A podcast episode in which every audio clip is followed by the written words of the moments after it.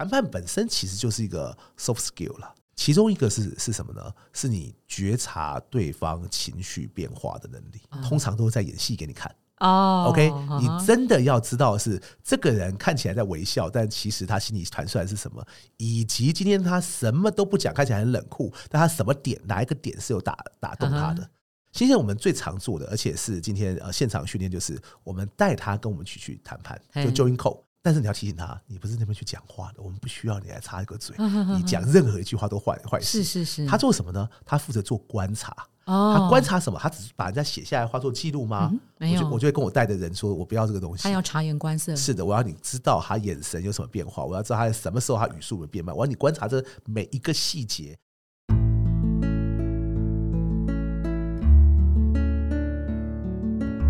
植牙诊所，帮你一生都精彩，从新鲜到退休。Hello，大家好，我是主持人 Pola。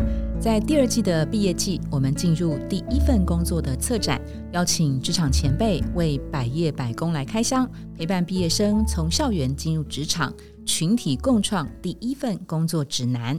今天呢，很荣幸邀请到一谈就赢公开班创办人郑志豪 Alex 来担任来宾。Hello。嗨普拉好，各位听众朋友，大家好。在今天的这一集呢，我们想呃，请 Alice 来跟大家说，新鲜人怎么样一谈就赢？因为我们认为谈判的这件事情不是一种。呃，论辩你赢我输的这种讲话的方式，它是一种存在人跟人之间啊，或是人跟商务之间的一种沟通的思维。它可以从新鲜人开始养成，当然也可以贯穿你整个呃工作职场上的这个职涯发展。所以，如果说今天新鲜人想要借由他的第一份工作培养所谓的谈判思维的话，我们就想请大师 Alex 来教大家，我要怎么样在第一份工作就能够累积所谓的谈判能力呢？我帮大家补充一下这个 Alice 过去的工作经验哈。他过去呢曾是他第一份工作是在天下杂志担任记者，那大概在四五年的时间之后出国念书，到美国密苏里念了一个 MBA，然后回来之后呢，他就开始跨业转行了。他到 DHL 担任通路发展经理，然后到台湾庄臣担任主要客户经理，然后是米其林宝宝、米其林轮胎的呃亚洲区自行车胎的销售经理，然后是争先回转寿司的总经理。他现在自行创业，一谈就赢公开班的创办人。哈，我要怎么样在第一份工作就能够累积所谓的谈判能力呢？其实，首先跟大家这个呃分享一下哈。谈判其实是一个解决问题的方式。是。那么我们只要想要跟人与人之间要解决各种问题，甚至不止工作上，包含很多家庭方面啊、呃情感方面啊，那么很多不同的问题都可以透过谈判的方式来解决。可是大家在台湾，很多人一听到谈判，好像就是我们一张谈判桌坐下来，双方开始在一边那个，我常跟人家讲说，那不是谈判啊，那是画 p a K 有没有？然后这个就是 这个这个其实跟谈判我们提到的谈判很不一样。嗯。那么你刚刚提到说新西人养成。成谈判思维，对不对？Pola 要不要猜一猜啊？那个新鲜人其实以现在来讲，大学毕业搞不二十二岁嘛。嗯，那我刚刚不是说我有个公开班叫一谈就赢吗？平均年龄其实还蛮高，但是我们到现在应该有呃四个，就是大学还在学的人，他们就已经来上这个公开班哦。更离谱的地方是什么？你知道？我有一次开一个就是人数可以更多的电影班，一次可以来一百个人，是就有有一个在场最而且还有付费哦，在场最小的最小的听众啊，你猜多少岁？给你猜一下，最小哦。十八，答案是十岁。十岁，我完全不觉得爸妈来上课的吧？太妙，而且我当时听到快要吓死了。十岁怎么可能？他舅舅把我，我说我我都我都觉得我说我受宠若惊啊。他舅舅把来参加我的电影班这个机会是当做送给他的生日礼物，所以当时他的生日。然后我本来想说小孩子听听可能听不懂吧，因为我也不是针对小孩子设计的。是是。结果啊，我当时下课时候我就会关心他看什么，我就看他写的那个笔记有没有。我当场吓一跳，是他真的听得懂。他第一个，他整理的非常好。他妈妈后来跟我说，他在学校是上面谈的另外一件事情。所以对我来讲，就是说我非常非常讶异，有人在这么已经不是年轻了，而是在那么小的阶段，那么就可以了解什么叫谈判思维。所以现在讲问我说，谈判思维要从。多小的年纪可以开始去培养？我会跟你讲说，越早越好，只要你听得懂都没有问题。是是是，因为啊，其实其实谈判它就是有有刚提到所谓的战术哈，或是战略目标，我们得要先确定清楚。有的人用的一些方式是会呃迂回。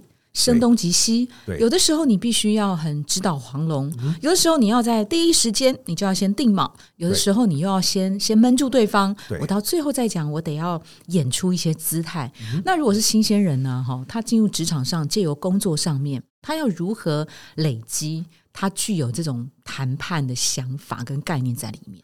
举个例来讲哈，很多人就是一提到谈判，我想多数人联想就是对立，所以就会觉得你就会觉得说，那怎么可能会有这个呃老板嗯希望新鲜人会谈判呢？这样子人家天天来跟我谈我的待遇啊，我的工时啊，那怎么办？嗯，可是其实哈，谈判跟对立，坦白说也没什么管理关系。应该讲，我们需对方只要需要对立的时候，我们就来对立吧。那么，但是万一对方呢觉得就是说我们可以用其他方式来处理问题，可以更好的话，那那我们当然就就有更多的机会。所以我回答你刚刚直接回答刚刚问题哈，一个新鲜人啊，什么样让又把谈判思维应用在老板看得到？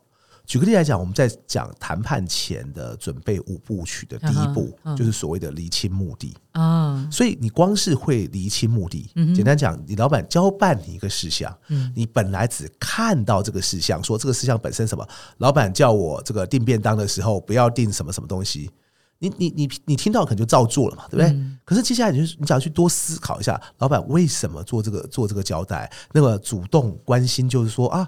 原来的老板觉得就是说哈，很多呃食物可能不是那么方便入口，大家要边开会边讨论，所以什么样的食物对他比较方便？嗯，老板接下来就会发现你这个很细心，原来你会呃见微知著去观察很多事情，嗯而这个就是谈判思维的一部分，因为你懂得任何事情都要厘清目的，而不只做表面上交办的事情就好了。光是这样的训练，我想对很多呃新鲜人或任何人都是有用的。嗯哼，我们这边如果用一个例子、一个植物来来举例，会不会比较呃具体一点？比如说，如果我今天是一个大学毕业生，我做了某民生消费产业里面的储备干部，我想象我三年之后我要离开这个工作的时候，我要有一个谈判思维的一个能力的话，对那您觉得我应该呃在这三年里面，我应该培养哪三项技能？好，对于我的这个谈判思维，我能够成为这样子的人。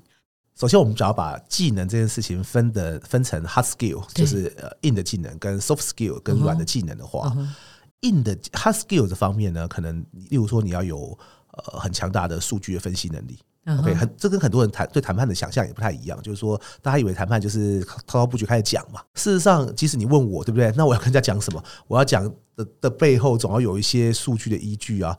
所以数据的分析能力可能就是一个很大的的的强项。嗯 OK，、那么呢，第二个是什么呢？我就会说，那收集资料能力。收集资料能力，事实上在现在的数位数位时代，你有很多的数位工具可以应用，而这个东西呢，就完全是你会不会做这件事情。OK，那么你能不能快速把它做好？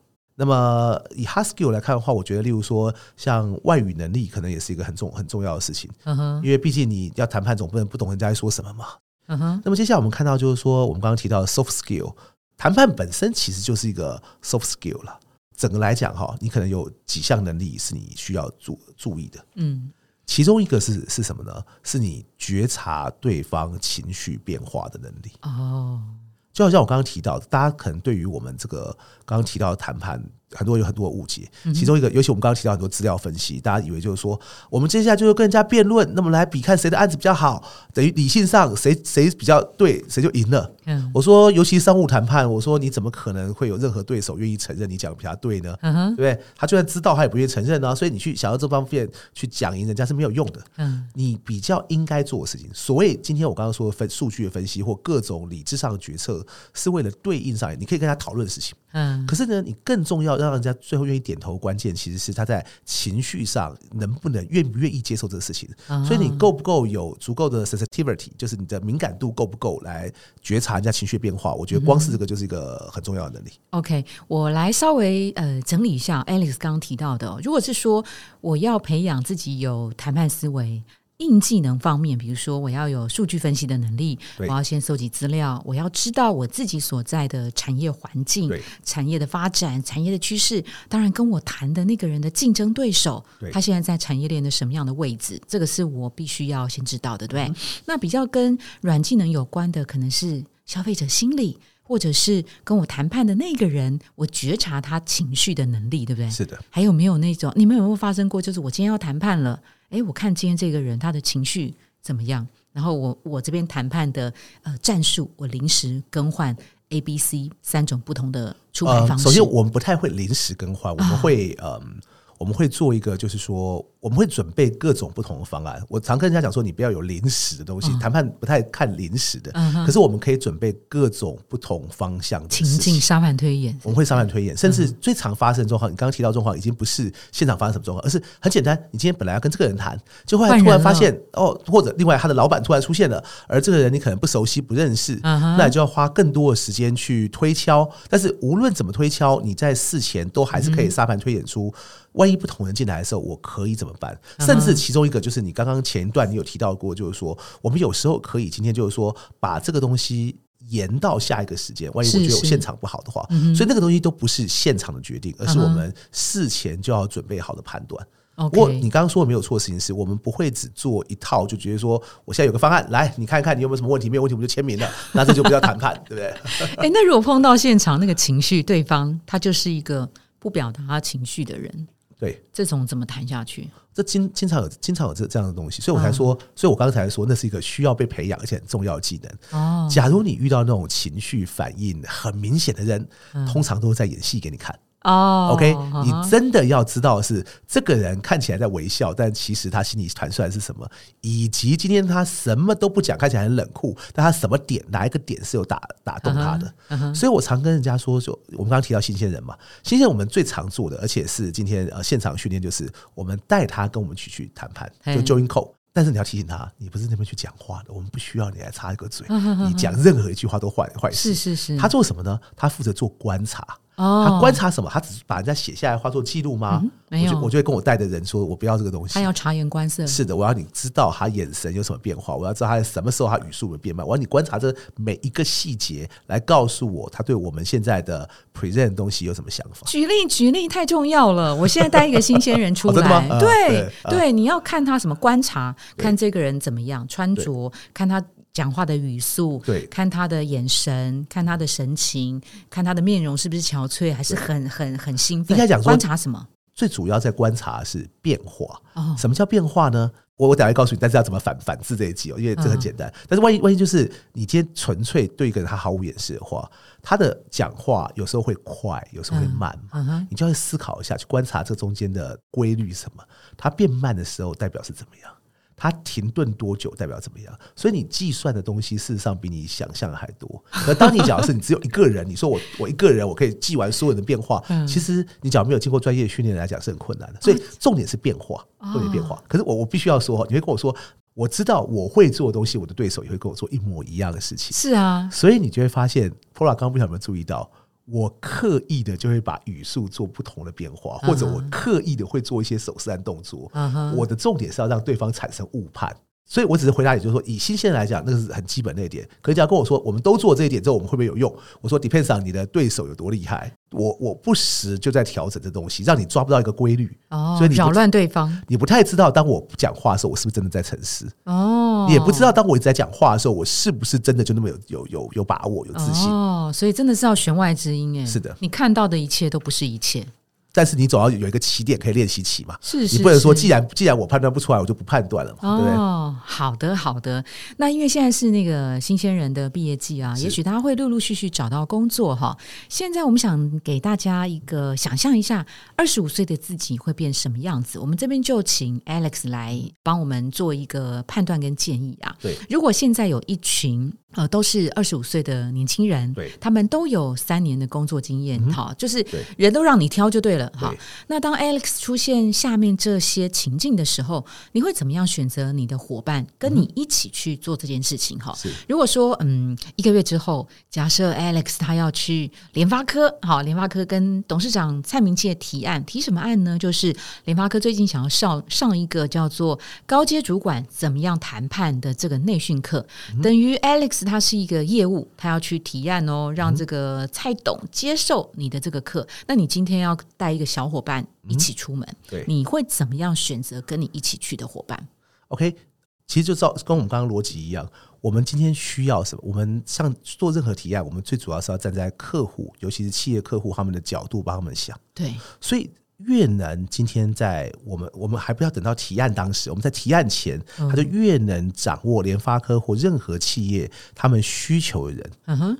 那么对我来讲就是最好的选择。所以这就刚 Alex 提到的，我都要怎么准备？就是我要知道产业知识，我要知道联发科这家公司跟 IC 设计产业，对不对？分几个不同的部分，呃应该讲，首先是呃对象，对对象本身属于属于什么样？就你刚刚提到的产业及背景、嗯哼 o k 企业本身，嗯我们会预期会见到哪些人？这些人的本身有没有什么动态？有没有什么我们可以起码我们可以搜寻到的地方？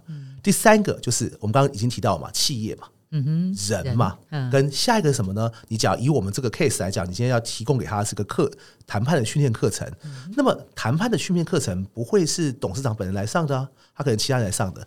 那些人为什么要上这些课程？他们对于课程的需求是什么？你要能做到什么招？你不能只是去打听。前面两个是收集资料部分，是第三个，你不能只是说我问对方 HR 说，请问你们的人需要什么什么样的的课程？这个是一个很不是说不用做，而是很基本，他不不能回答我问题。我要选的人是要他会主动，在我没有问的时候，他就能告诉我说，他认为。针对联发科的高阶主管，他们上完一个课程之后，他们希望能达到应该有以下目的。我们要做到，甚至连当事人本身都不觉得他有需要，他可能会觉得说我不需要这东西啊。但他上完之后，他就觉得说哇，我真的有收获呢。这个时候，这就是一个很棒的提案。我们要能帮客户发掘他们潜在的需求，而我们今天的我们伙伴，谁能帮我越能帮我做好这件事情，坦白说，他就越有前途。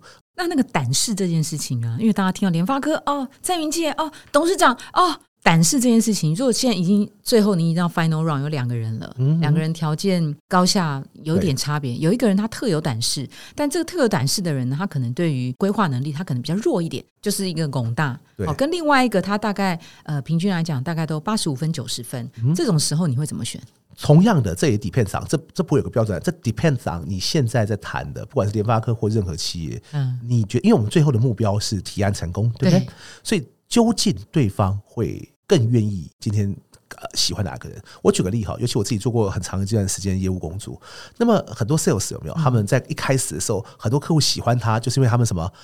呃，年轻人什么都不懂，笨笨的，可看起来很诚恳。嗯的确有人喜欢这种这种这种 sales 啊，嗯而那种特质，老实说，就好像我我本人一样，你今天随着的年纪越大，你慢慢会被磨光啊，所以你就再也不会有这种特质啊。是是可是是我要讲的事情是，你究竟这个客户喜欢什么特质的人？你刚刚提到两个人可以选嘛，我不会告诉你哪个人体比另外一个人好，我会告诉你的是，可是这这两个人里面谁比较适合这个客户？是，你有你就要想说，因为每个客户要的东西不一样，我就遇过有客户有没有他他对我说，就当我还在做业务的时候，他真的这样对我说，他说：“S，你这人看起看起来就很油条，我不喜欢。”我也只能说谢谢你啊，对。对 但是我们也只能对我说，有人换我也会很很乐意给你换，我们没有人换，我们公司派我出来，我只好那个想办法啊，哦对，好伺候你啊。是是那个会靠要对，也是一个很重要的事情哦。我觉得尤其是在业务工作，还不是我之前做过记者工作，记者工作还好，业务工作你就发现一件事情，就是呃，我不太相信那件事情哈，说嗯你跟我说这个人业务能力很棒，他所有客户都搞得定，我说会这样讲的话的人是他可能客户碰的是不够多，嗯哼为什么这样讲呢？每个客户他都会有他需要，他不只有他需要产品，他也会需要有好的这个这个接触窗口，嗯会提供给他他觉得 keyboard 比较好的接触经验。嗯那有些人就是跟你可能不对盘，真的可是作为一个业务，尤其作为一个呃呃有有这个这个商业开发的那个功能的业务呢，你不太能去回避这件事情。是啊，那你今天呢？你坦白说，你也没有办法让自己变得更讨人喜欢，那那也是不必要的。你不用去委屈自己做这个事情。原因不是因为你的人格很值钱，原因是因为反正你也做不来，所以那没有什么好说的，所以你就是不伪装了。因为没有用。因为坦白说没有用。那么你能够给的东西是什么呢？是对方不喜欢你这个人。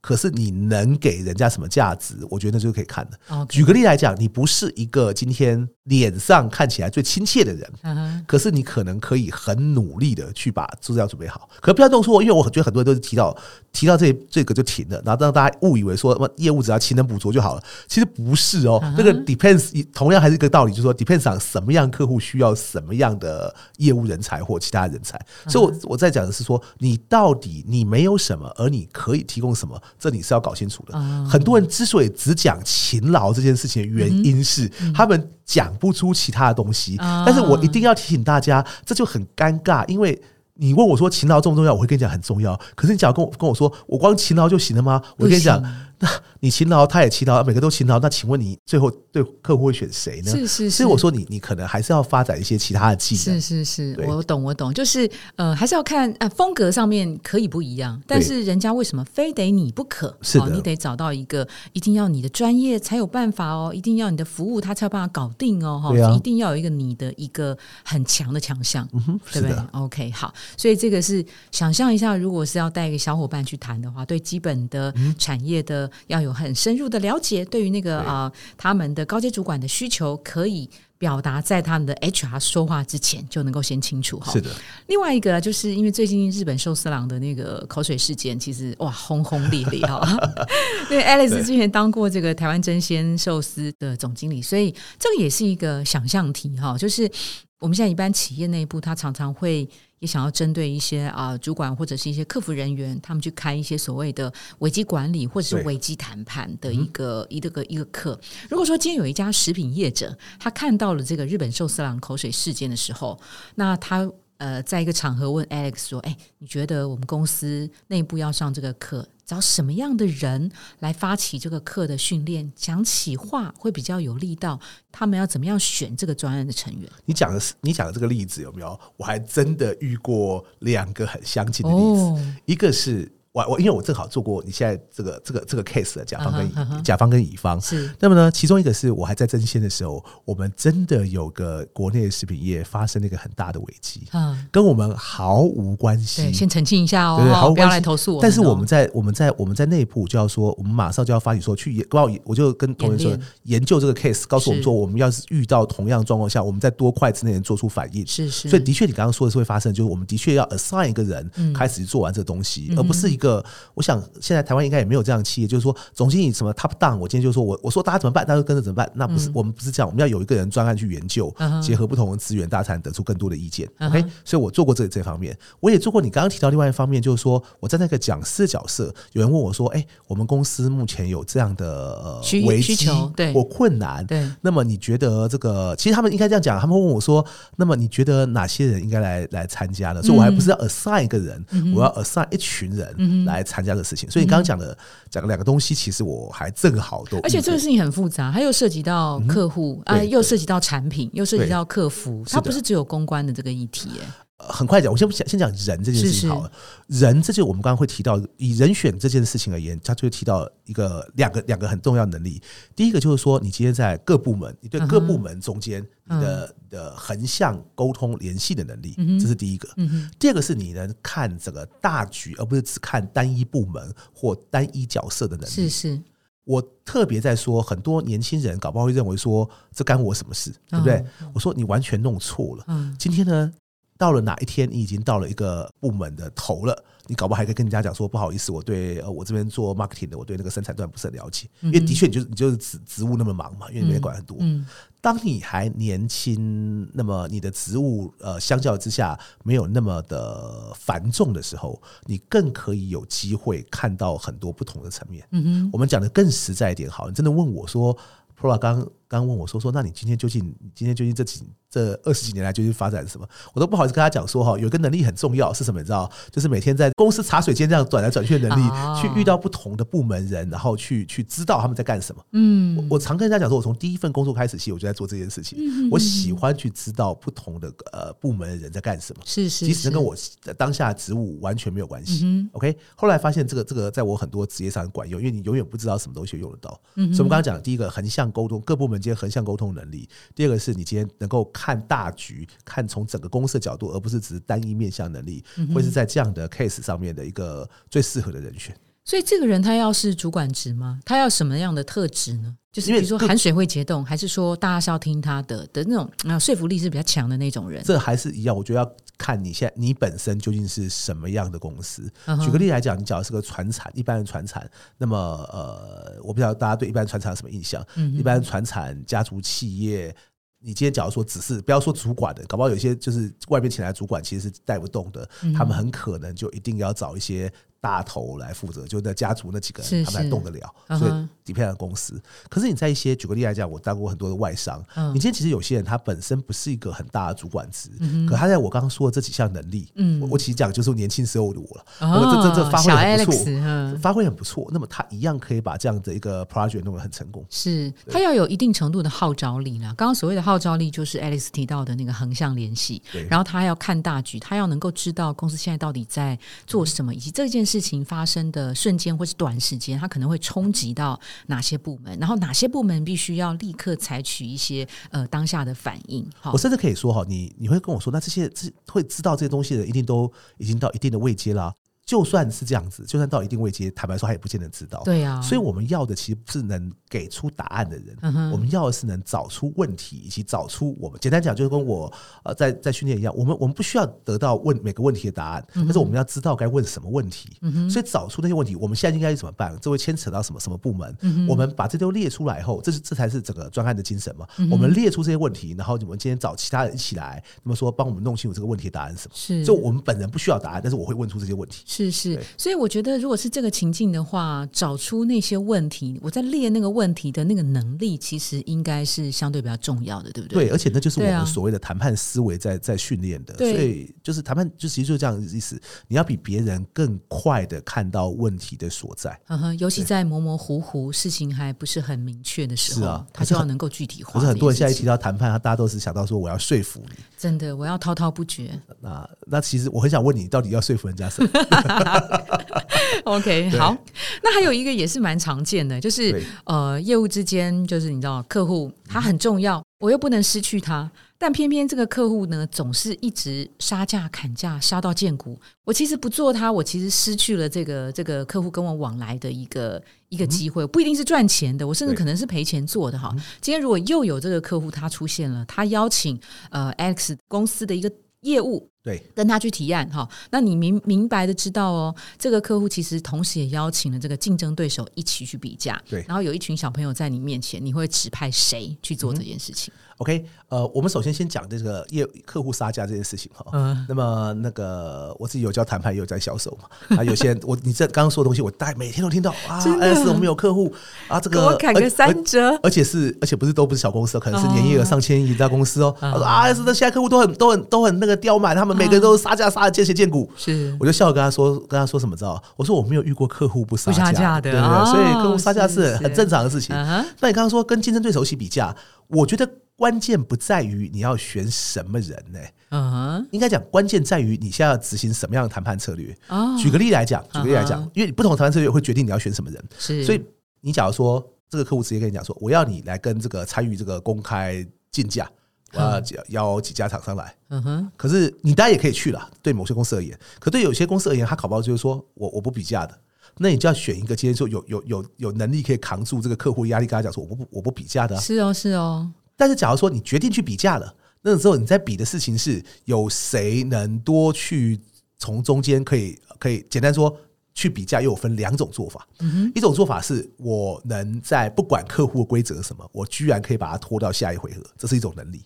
另外一种战 战术呢，是我很明快的，今天人家比多少价，我就能当场反应，不是说降价哦，而是告诉他说，我现在这个价格究竟可以比对方多出的是什么。哦我说你不能，你要 Apple to Apple，你不能苹果比橘子这样。是是是，所以你看，光是我们现在选的，我们刚才有三种战略的。第一种战略是我根本不比，所以我我就要跟对方用扛扛的，我要扛住压力。第二个是我要去比，但是呢，我今天选择的东西是我会战略性的拖延。第三个是呢，我要去比，而且我现场就要能反应。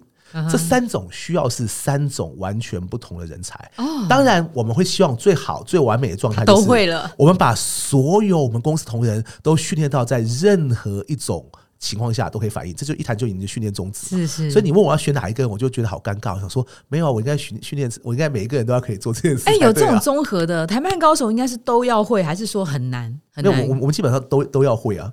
我们比较难的谈判跟很多人想不一样，嗯，执行那些战术的本身不是困难，是你选择错就会出大事。所以，我们我们我们我们其实是个选择的问题。是选择题哈对。好，所以他刚刚提到每天都在发生哦，客户哪有不杀价的，对不对？然后客户找经验一起比价，这也叫做正常嘛。对啊，所以今天如果我们的策略一叫做我直白的跟客户说我不比价，那你要想说我不比价，我凭什么不比价？我今天能够做得出比别人更专业、更好的创意，所以我不参与比价。然后呢，你客户不选我，对我来讲，我损失了你，我也可以从其他的讲，你刚刚那个东西也光是你刚刚说这个做法的，你刚刚说的是一种做法，嗯是你也可以有另外一个做法。嗯举个例来讲，像我现在的行业，嗯对不对？我现在这个讲师嘛，那我有我有固定的钟点费嘛，对不对？所以那我也不比价。那你跟客户来就跟人家讲我不比价吗？是我我不会这样讲，现在这样讲可能得罪人嘛。那怎么对对？说？对，你就遇到比价的客户，你跟他讲说说不好意思，我最近没有空。然后对，接下来他就强迫人，那郑老师，我今天呃这个这个这个，我就等到你有空为止，我等到明年可以等。嗯你就是跟他讲说，我我我还真的跟很多客户这样讲过，我说你现在讲的东西我不会教。哦，久了，他们就会知道这件事情，他们就一定会选择什么？知道？他说：“哎呀，我干嘛要请你？请别人也一样，很那么多老师在教谈判，啊等到他请完再说嘛。你可以给他，我我我我到现我到现在，我们遇过很多客户这样啊，你可以多请多请几个老师啊，你你你也不用比价，你就我不管你要请便宜请请贵的，你嗯请他们上完的时候，对方上完只要有用，那么他也不用回来找你，所以你也不用，这也是一种过滤客户的方法。是可是对方没有用，他就会想说，哎、可是那个老师虽然贵，但他看看他他可以怎么样，这是另外一种方法。光是我们真的谈判这种事情，这也是另外一个战术，嗯就是以退为进嘛。我不是跟你说我不比价，一副好我好像正气凛然一样，嗯嗯，我我好像很谦虚的跟你讲说，哎呀，没有这个我不太会。真的，我现在所有客户听到，就那他如果就这样走了，就这啊样走了，就走了。我没有，我去上别的客户就课就好，我的时间是有限的嘛，所以对哦对我来讲没有差。可是呢，今天呢，我觉得这个概念在你怎么着？我刚刚提的这个战术概念是，你怎么样不得罪人，哦，但是人家又真的会发发现你的价值所在。任何市场都是一样，我相信任何，我相信不止我这一行，任何一行都是你一定有低价的市场，嗯你一定有行情价的市场，嗯你一定有 premium 高价的市场。是你要经营哪个市场没有对错之分，只是说你这个市场你要怎么经营的问题。OK OK，所以你今天你想想看，光是我们现在讲这这句话，对不对？这句话是自己公司内部讲的啊，你能跟客户这样讲吗？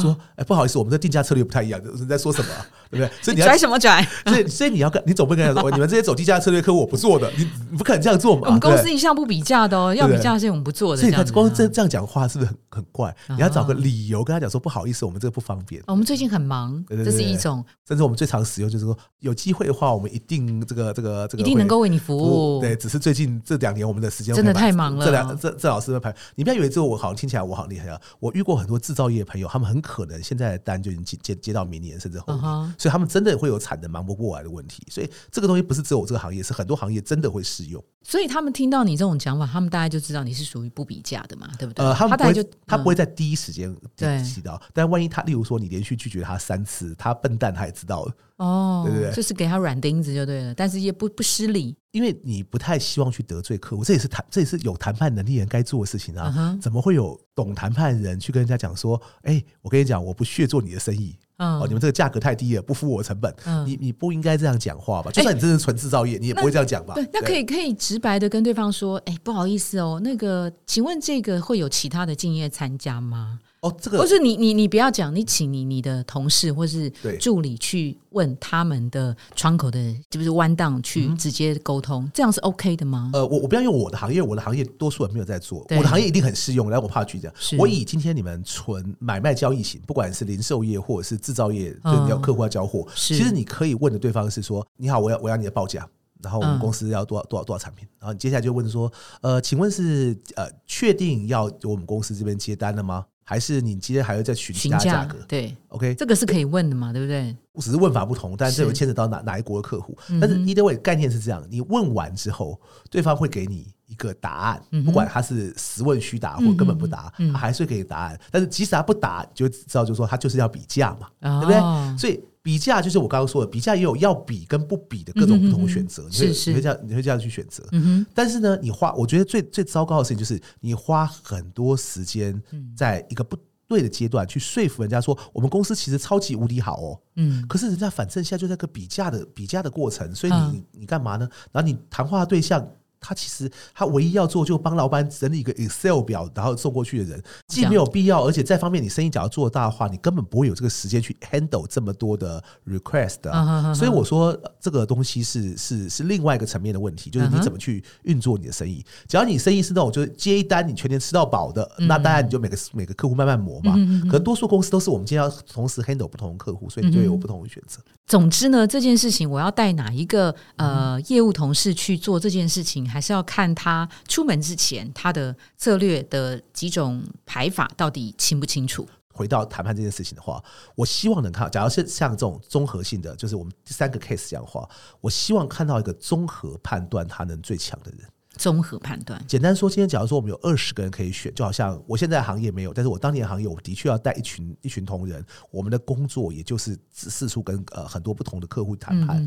在这个情况下的话，每个同仁都有不同的擅长以及熟悉擅，他既有不同擅长技能，也有不同熟悉的领域。嗯，你该做的，你真的要问我说我会找谁？我只会有两个选项。嗯，第一个是。综合来讲，他判断东西，他最最正确的，而不是他每次只用他会的那一招。懂懂越他每每个人单一技能最强大，对我来讲，以谈判来讲，反而是不太好，因为他只会选择他最后用这一招。是第二个是什么呢？你只要跟我说每个人都差不多，那我就会选说，那我去选最有发展潜力那个人。OK，简单讲就是说，这个人他不会呃，他的比较 open minded，他会愿意接受你今天各种不同发展性。是因为我我觉得，就算坦白说，就算这个 case 不成了，可他从里面。学到东西会会让他变成我们公司将来一个更重要的人才。OK OK，你会找那种平均值在水准之上，是成绩。对整体平均水准之上，而不会不一定会找数学特别好的、英文特别好的去做这件事情，因为他很可能只会那种解决方式，他不会另外一种解决方式。是是，到其他可能就提到铁板了。对，好，这个是给那个呃新鲜人一个遇见二十五岁的时候，如果我有这些情境，我要如何被一个我想要的这个职场前辈挑去跟他一起做这件事情，共同学习。哈，对，好，非常谢谢 Alex，谢谢，哎，谢谢 Pola，谢谢大家。如果您喜欢今天的内容，请给我们五颗星，并且留下好评。假如有更多的问题，欢迎到植牙诊所的网站来发问。特别想听什么主题，请点击节目资讯栏的连结投稿给我们。